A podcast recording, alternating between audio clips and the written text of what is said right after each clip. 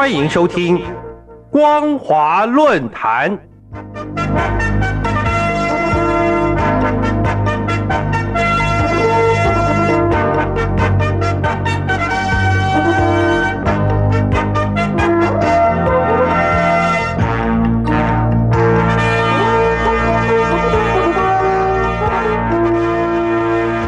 听众朋友您好，欢迎收听光华论坛，我是黄轩。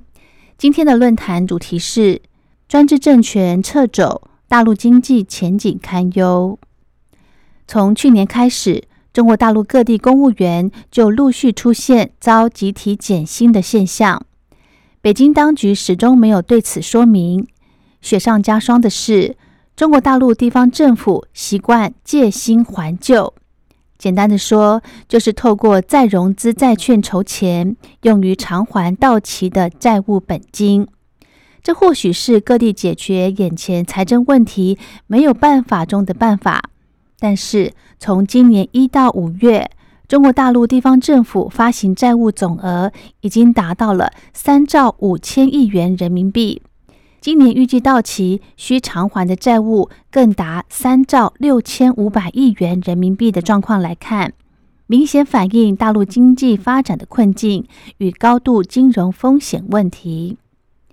今年以来，中国大陆经济并未出现如其他国家的疫后消费热潮，不仅整体经济情势没有反弹迹象，各种负面消息还接连出现。除了地方债务问题外，还有青年失业率居高不下，外商投资却步，出口疲软，GDP 增长减缓，以及房地产业暴雷不断。因而，外界将政府债务与房地产危机视为窒息大陆经济的两大毒瘤。我们先以房地产危机来说，过去近三十年来，中国大陆经济高速增长，可说正是由公路。铁路、桥梁到机场、大型厂房园区以及房地产造镇等基础建设所推动，在这个背景下，房地产业也随开发商炒作而蓬勃发展。北京当局为了维持经济高速成长的表面荣景，长期放任房地产商与地方政府狼狈为奸，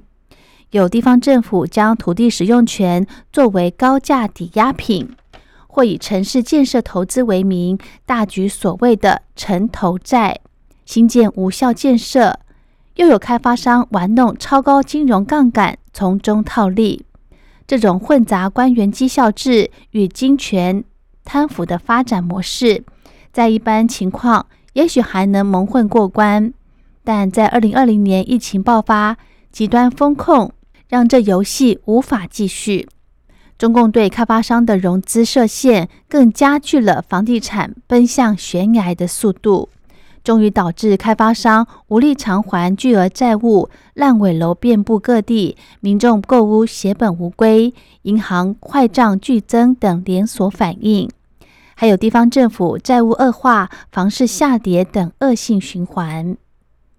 回到政府债务方面，北京当局始终不愿对外承认其严重性。中共财长在三月全国人大会议时还宣称，中国大陆二零二二年法定债务负债率大约是百分之五十，预估到今年上半年，地方政府债务大约在三十八兆两百三十四亿元人民币上下。对比全世界政府的财务状况，属于负债较低的。只不过，如果以国际货币基金 IMF 的定期报告来看，目前各国总体债务规模与 GDP 比例大约是百分之三百二十，中国大陆则是高达百分之四百四十，属于高风险政府。其 GDP 总额大约一百二十兆元，债务余额却达六百五十兆元，实际债务负担相当的沉重。北京当局现在已经将十四个省划入财政危机地区。过去，中共在面临对外贸易衰退时，就会试图透过启动内需市场，借以弥补并支撑中国大陆经济。但前面有疫情风控，严重冲击生产、就业以及消费，而现在有房地产市场低迷，不只失去推升内需市场的作用，还阻断中国大陆经济复苏之路。中共如果要尽速的恢复经济增长，挽救地方政府债务难题，除了采取成效存疑的行政手段外，只剩下仰赖民营企业带起经济以及就业活动升温，以及重启对外开放这两条并行的道路。从过去改革开放到大陆进入 GDP 高度增长的年代，可以知道，对比国营企业，民企有更高的技术以及创新能力与经营效率，无论是营收绩效、人均获利以及资产报酬率，民企都大幅的领先国企。如果没有民企贡献，中国大陆的经济不可能长期高度的成长，还谈什么重启对外开放呢？正是因为北京当局从疫情爆发这几年来，既持续的加剧大国对抗，升高区域冲突风险，又不断强化各项管控作为，像是施行国安法以及反间谍法等等，导致大量的外资出走，已经从净流入转为净流出。目前，中共唯有借扩大鼓励民企和真正采取对外开放的作为，才有可能逐步挽救经济的危局。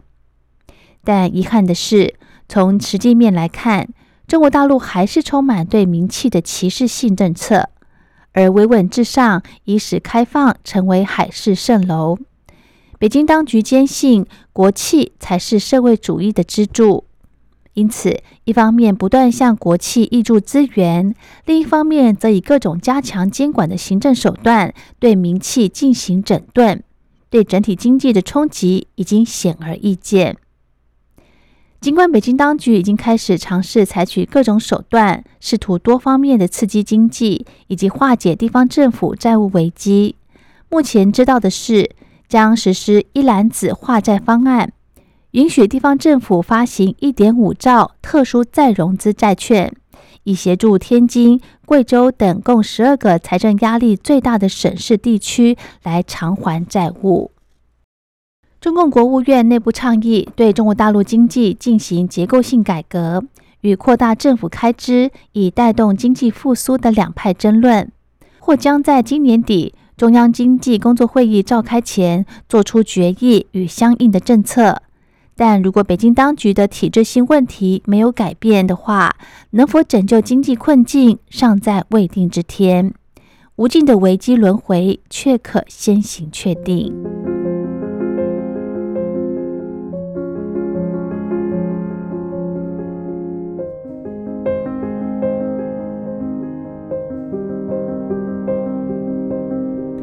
好的，今天的论坛主题是专制政权撤走。大陆经济前景堪忧。